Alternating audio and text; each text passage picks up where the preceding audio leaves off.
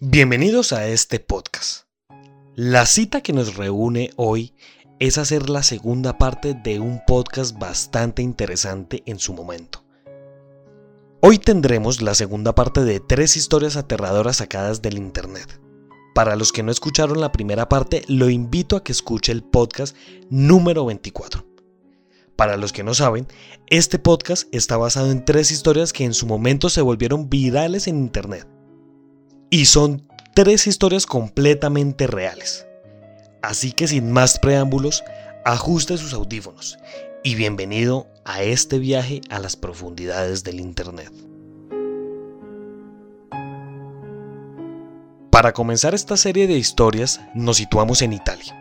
Hace un par de años en Internet se subieron unas fotos muy interesantes y horrendas por su naturaleza y por su impacto visual.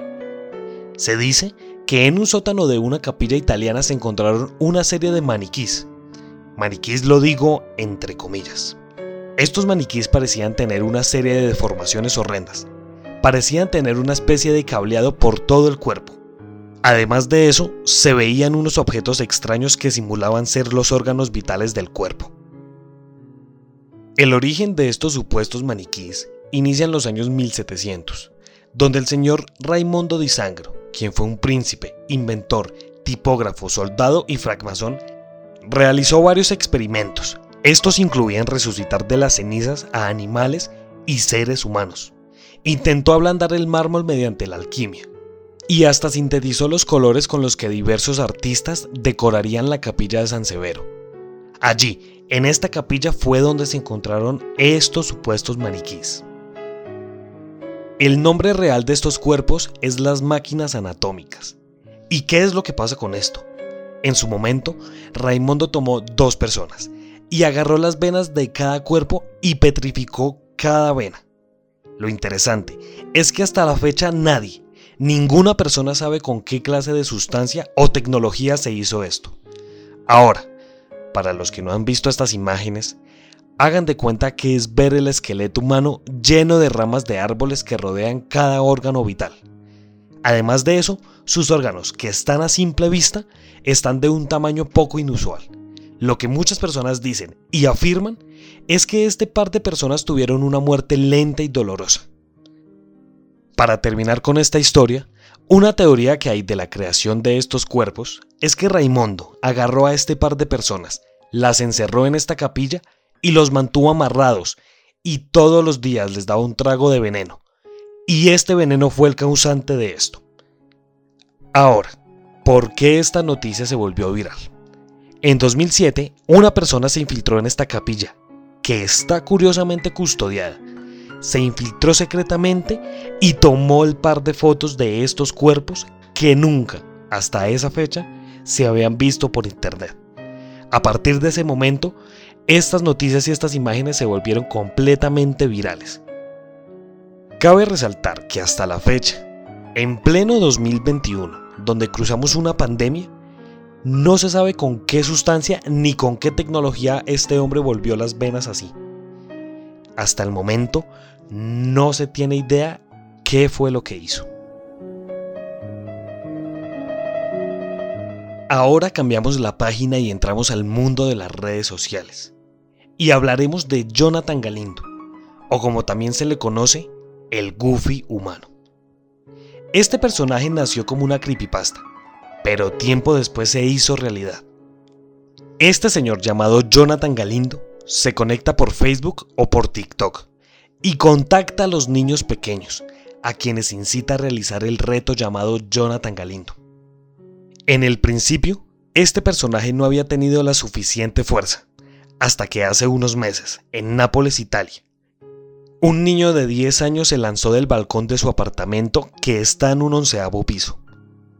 El niño, antes de lanzarse, dejó una carta en su cuarto que decía, abro comillas, tengo que lanzarme, porque el hombre de la capucha, el hombre Goofy me lo ordena. Hasta la fecha, nadie sabe la identidad real de este hombre. Recientemente se le vio en las historias de Instagram de Carlos Nami, ya que toda cuenta que este personaje abre, le es cerrada de inmediato. Ahora, ¿por qué se vuelve viral?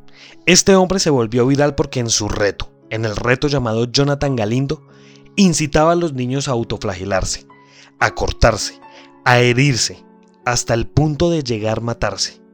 Y se decía que el modus operandi de este hombre es que atormentaba a estos niños. Pero no solamente el acoso cibernético. Se decía que en algunos casos los acosaba personalmente, cerca a sus casas. Todo esto con el fin de que los niños llegaran a suicidarse. Para finalizar este trío de historias, tenemos una que se titula en internet como El Chicken Teddy. Sí, esta historia está relacionada con el osito Teddy. De este oso hay una película muy famosa y muy graciosa. Y quizás los que están escuchando este podcast tuvieron el famoso osito Teddy. Este osito con su corbatín que es hecho de un material terso y suave. Pues bueno, hace unos años en eBay comenzaron a vender un osito Teddy, pero esta versión especial tenía su piel conformada por carne de gallina o carne de res. Agarraban la piel de estos animales y con hilo quirúrgico forraban y sellaban estos osos. Además la nariz y los ojos estaban hechos de tuétanos y los cartílagos de las gallinas. Una de las hipótesis de la creación de estos muñecos es que los traficantes de droga rellenaban a estos osos de marihuana o cocaína y así la transportaban más fácil, ya que el olor de la carne o de pollo camuflaba el olor de la droga. La otra hipótesis es que vendían estos osos a locos que les gustaba manipularlos como si fueran osos de felpa. Y muchas veces se dice que también se podía hacer osos de carne humana.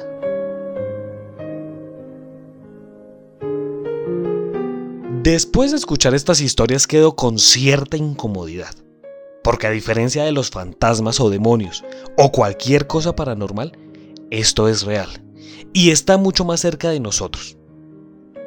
Porque por el Instagram o por el Twitter podemos tener algún loco que nos quiera hacer daño. O sencillamente algún loco nos puede estar mirando. Nos puede observar mediante nuestras redes sociales. Se puede acercar a nuestras casas y nos puede secuestrar y llevar a cabo cualquier locura. A final de cuentas, es algo que tenemos a la vuelta de la esquina. Además, esto usted lo puede buscar en internet. Pero eso sí le advierto, y tenga mucho cuidado con lo que se topa por internet. Porque puede aparecer algún loco que lo incite a hacerse daño, o a hacer daño a sus seres queridos. Sin lugar a duda, tres historias muy aterradoras y 100% reales. Muchas gracias por escuchar este podcast. Si usted quiere hacer parte de esta comunidad, sígame por Instagram como arroba Colombia Paranormal Podcast y déjenos sus comentarios. Además de eso, hacemos transmisiones en Twitch. Nos pueden buscar como arroba Colombia Paranormal 01. Únase a esta comunidad y le aseguro que se va a divertir con todo nuestro contenido. Muchas gracias y nos estaremos encontrando en otro caso misterioso de la Colombia paranormal.